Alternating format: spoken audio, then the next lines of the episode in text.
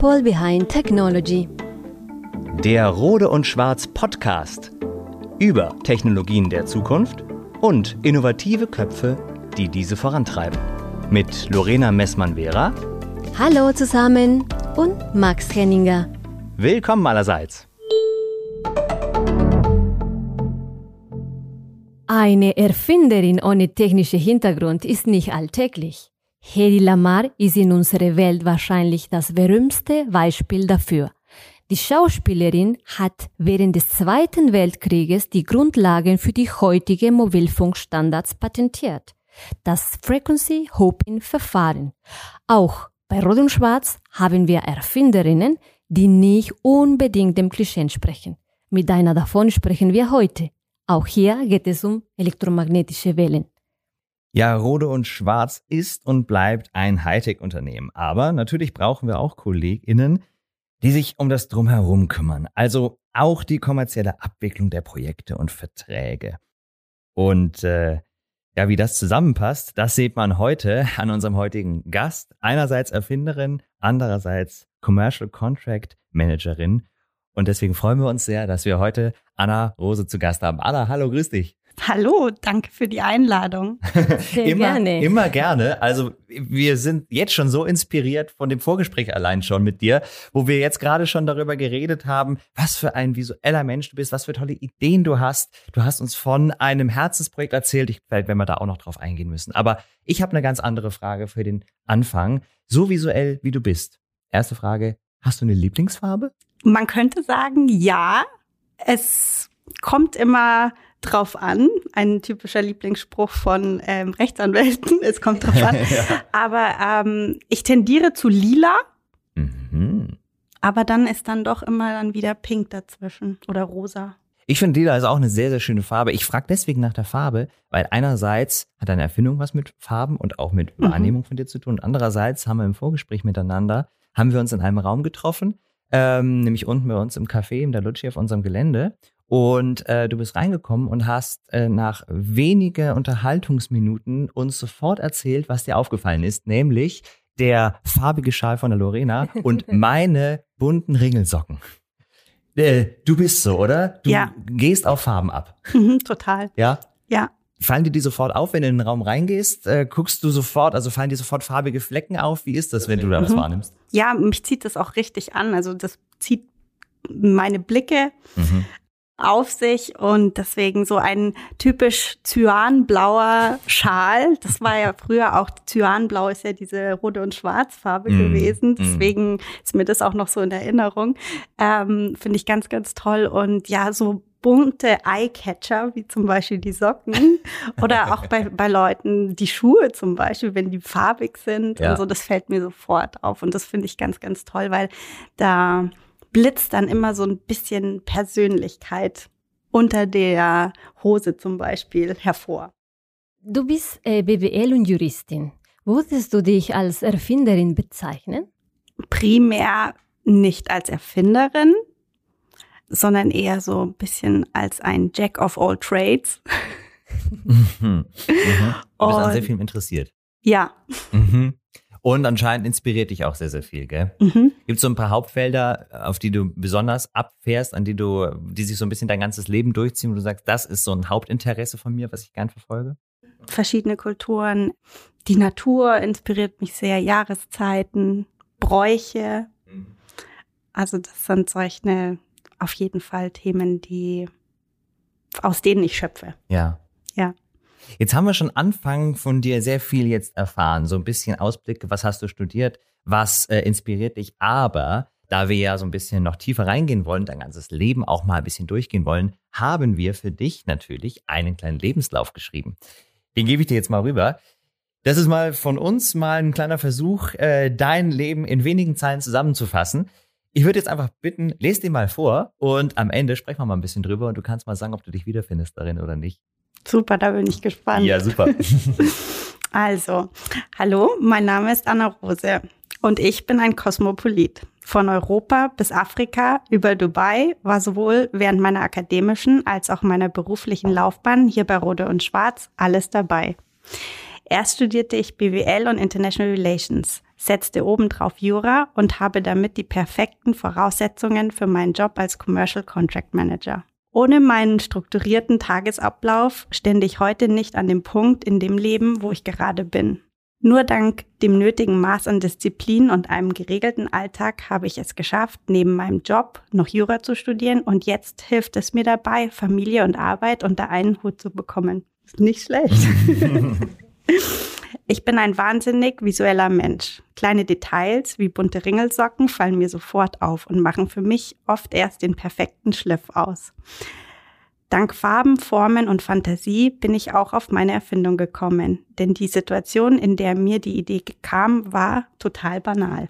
Ich möchte den Leuten, vor allem auch Frauen, daraus zeigen, dass man keinen technischen Background braucht, um etwas Technisches zu erfinden. Wow. Und Würdest du es unterschreiben? Ja, auf jeden Fall. jeden, jeden Satz, jeden Absatz. Ja. Sehr gut, ja. Das ist aber schön. Lass uns gleich mal ein bisschen reinsteigen in den ganzen Lebenslauf und mal ein bisschen äh, durcharbeiten. Wir haben dir jetzt hingeschrieben, du bist ein Kosmopolit. Was wir dann natürlich vor allem gemeint haben, dass du eine unglaubliche Vielfalt an Erfahrungen in verschiedenen Ländern aufweisen kannst, in denen du schon warst. Erzähl uns mal davon. Europa, Afrika, Dubai, was hast du denn überall gemacht? Äh, ja, Europa ist meine, meine Heimat für meine ganze gesamte Ausbildung gewesen. Natürlich der angelsächsische Raum, ganz besonders in, in Schottland, wo ich studiert habe und aber auch vorher, wo ich in England im Internat war.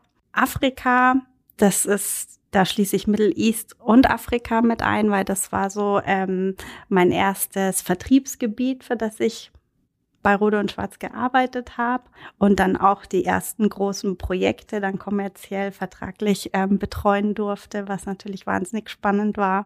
Und ja, und dann ähm, Dubai, wo ich zwei Jahre gelebt habe. Und, ähm, und dann ging es wieder zurück nach Europa.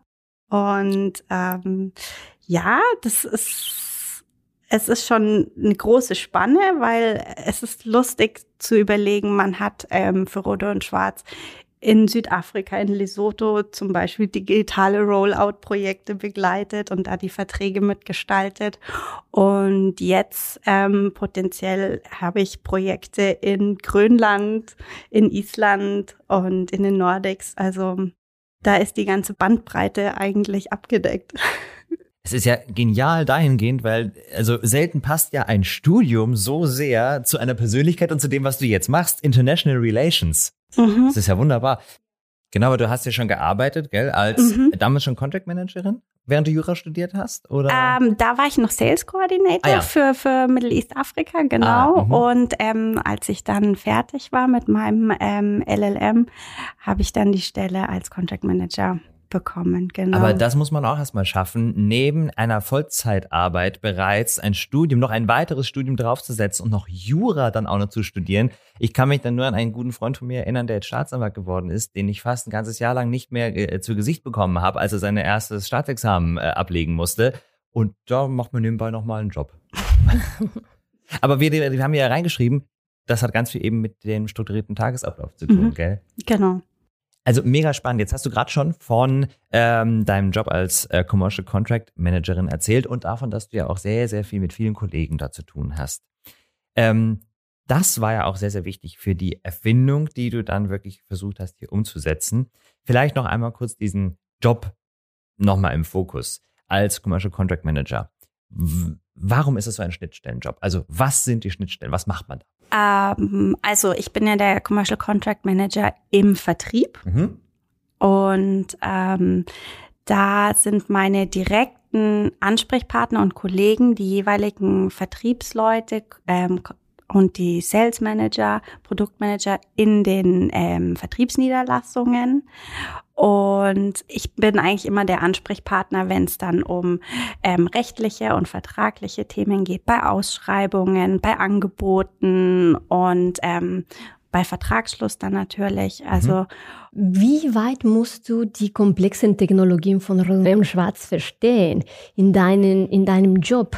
Wie eng arbeitest du dann mit Ingenieuren zusammen und inwieweit du diese Technologien auch übernimmst? Ähm, die meisten unserer Vertriebsmanager sind alle ja auch Ingenieure. Und sie erklären ja auch unsere ganzen Systeme und Produkte beim Kunden direkt. Und da bekommt man auch einfach, wenn man da immer dabei ist, bekommt man wahnsinnig viel mit. Und ähm, das Geschenk, was ich habe, wenn wir jetzt da an Rot und Schwarz denken, ist, dass ich nicht nur in einem ähm, Geschäftsbereich tätig bin, sondern ich sehe die Verträge und die, die Geschäfte ähm, unserer ganzen Bandbreite. Alles, was wir anbieten. Also über unsere ähm, QPS-Projekte, dann auch, ich hatte vorhin von dem Digital Rollout in Afrika auch erzählt und dann was bei mir in Deutschland ganz wichtig ist, ist natürlich unser Automotive-Segment. Und da bekommt man wirklich die ganze Bandbreite von Rode und Schwarz mit und was wir alles verkaufen. Und daher weiß ich peripher eigentlich ganz gut Bescheid, was unsere Produkte können. Das heißt, du kennst die Produkte, was sie können, das auf jeden Fall, aber nun macht man ja auch nicht einfach so eine technische Erfindung ohne technischen Hintergrund. Also ähm, hast du da irgendwie eine, eine, eine, eine Taktik für dich entwickelt, dich da irgendwie mit das auseinanderzusetzen? Fragst du viel immer nach? Bist du jemand, der sich reingräbt und Sachen verstehen will? Nutzt du da viele Kollegen, dass du in die technischen Details reinkommst? Oder wie machst du das? Auf jeden Fall. Also ähm, ohne würde das auch gar nicht gehen. Und ich habe im Vorfeld zu, zu meiner ähm, Übermittlung meiner ähm, Idee, habe ich mich sehr viel mit den Kollegen abgestimmt und habe gefragt, ist das überhaupt, macht das Sinn? Kann man das so ähm, verstehen, wie ich das meine? Kann man das widerspiegeln und geben? Und ist es überhaupt interessant mhm. für irgendjemanden? Auf der anderen Seite, ich wusste schon, dass da ein gewisser Customer Need da wäre, einfach dadurch, dass man halt im Vertrieb auch arbeitet und so quasi automatisch immer so so eine Art Businessplan im Kopf hat. Ja, ja, ja. Genau. Ähm, aber ähm, die die die Rückfragen und dieses Abstimmen mit den mit den Kollegen, die wirklich Ahnung von der Technik haben, das war ganz ganz wichtig. Mhm. Jetzt wollen wir vielleicht tatsächlich mal diesen Elefanten benennen. Also, der steht jetzt hier im Raum Erfindung. Worum geht's da eigentlich? Ähm, wir wollen nicht zu viel dahinter äh, jetzt tatsächlich sagen, weil wir ein bisschen aufpassen müssen, weil gerade die in Rot und Schwarz so ein bisschen geschaut wird, was macht man daraus? Also, sie ist noch nicht genau. veröffentlicht. Deswegen schauen wir jetzt, bis zu welcher Grenze wir da, da gehen dass es trotzdem spannend bleibt. Aber wir wollen ja vor allem verstehen, wie kommt man auf so eine Erfindung? Und jetzt haben wir ja schon thematisiert, okay, du hast keinen technischen Hintergrund so gesehen, aber fragst gerne nach. Und andererseits bist du ein sehr visueller Mensch. Magst du uns mal beschreiben, wie der Moment war, in dem du die Idee hattest, was man äh, vielleicht umsetzen könnte? Wie bist du auf so eine Erfindung gekommen? Es war auch einfach in einem Hintergrund einer Mittagspause bei Rode und Schwarz. Die besten Momente des Tages, die besten genau. Erfindungen kommen zu diesem Moment. Und mit verschiedenen Kollegen, die auch alle äh, verschiedene Hintergründe einfach haben. Mhm und jeder da so da seinen Teil in einer Diskussion, in einem Gespräch auch beiträgt. Und dann schaukelt man sich einfach auch dann hoch und da, da spielt auch viel Humor einfach mit rein. Und das war dann einfach in wirklich einem Kontext, wo ganz, ganz viele andere fremde Menschen auch ähm, um uns herum waren und alles. Und für mich war es halt einfach, war das dann wirklich so dieser Punkt, wo ich gesagt habe, ähm, alle diese Menschen sind auch alle am Handy unterwegs mhm. und, und haben alle jede mögliche Schnittstellen und Verbindungen und mhm. kommunizieren auf allen möglichen Wegen. Und das geht jetzt dann schon natürlich da in meine, ähm, in meine Erfindung rein, aber dass man dann sagen könnte, wie cool wäre das, wenn man das visuell mhm. darstellen mhm. könnte, diese Verbindungen. Mhm. Und für mich als Nicht-Techniker sind so Verbindungen wie Stromlinien, ja. wie Kabel. Ja.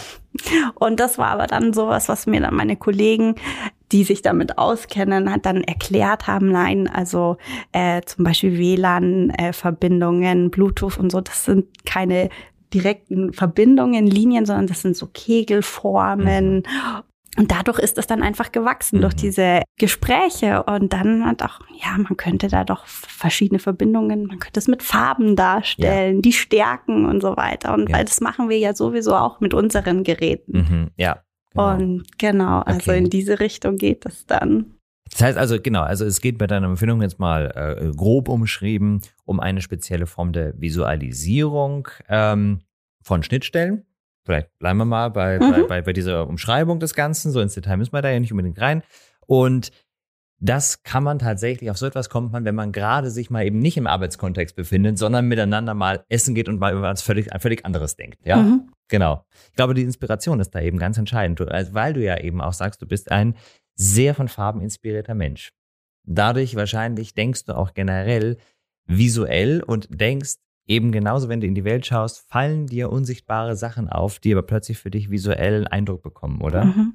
Ja, das auf jeden Fall. Mhm. Und ich würde auch sagen, dass ich sogar auch Menschen, glaube ich, in verschiedenen Farben wahrnehme. Ach, ach was. Was habe ich für eine Farbe?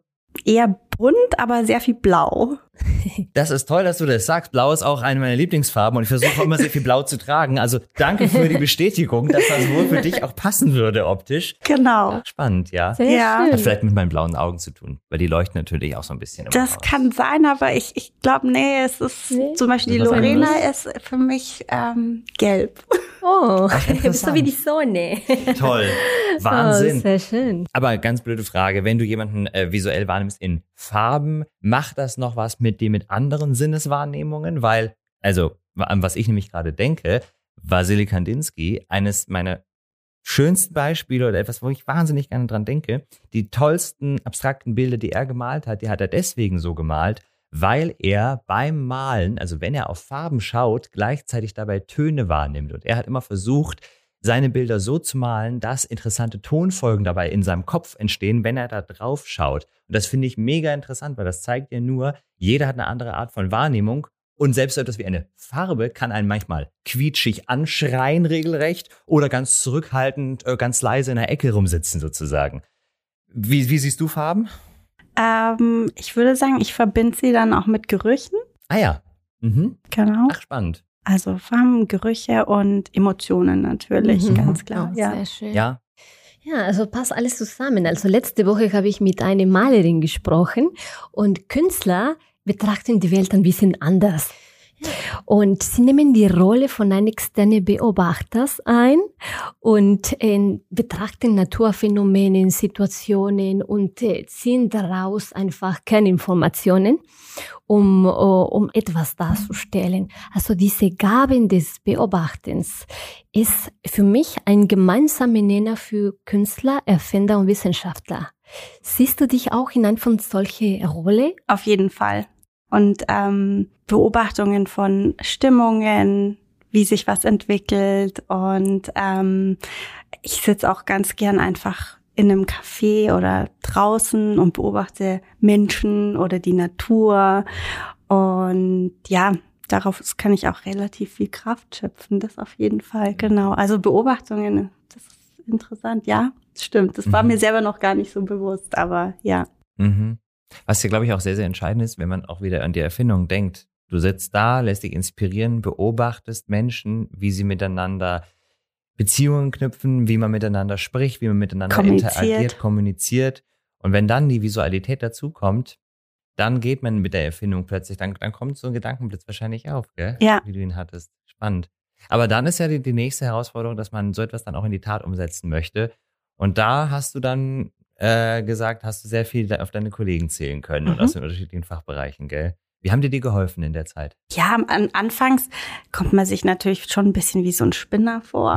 und denkt so, ja, und, und dass man da jetzt so eine Idee hatte und aber irgendwann, ähm, oder ich habe mir selber einfach gesagt, ich habe ja nichts zu verlieren. Ja nur wenn ich über diese Idee einfach spreche und dann durch die, die weiteren Gespräche mit den Kollegen habe ich das ein bisschen ausgefeilt und habe es dann ganz, ganz einfach zu Papier gebracht und habe äh, so eine Word-Datei drauf und habe es einfach runtergeschrieben, so meine Idee und habe das ver äh, versucht zu erklären, habe aber auch gleich die, die Kundengruppen benannt ja.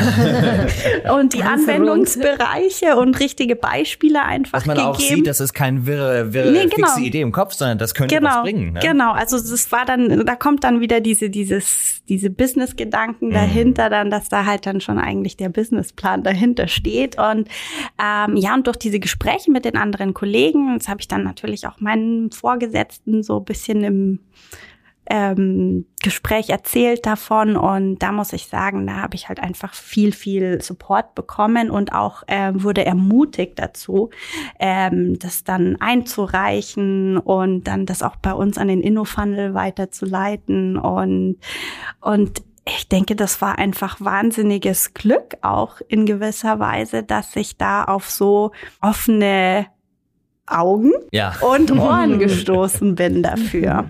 Ja. Ja. Ich glaube, dieser Support ist ähm, einerseits in deine Richtung wichtig, aber gerade was du erzählst, kann wahnsinnig viel auch andere Leute ermutigen, genau dazu.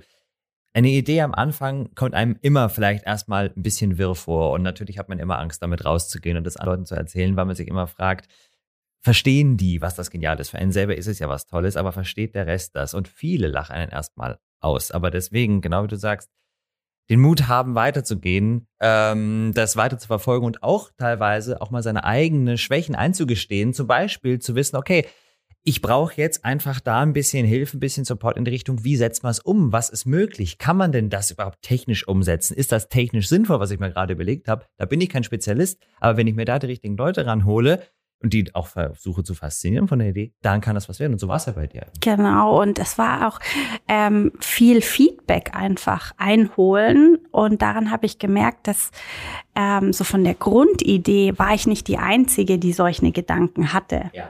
Aber das hat mich halt eher nochmal bestärkt, dass man da schon an was dran sein könnte. Ja.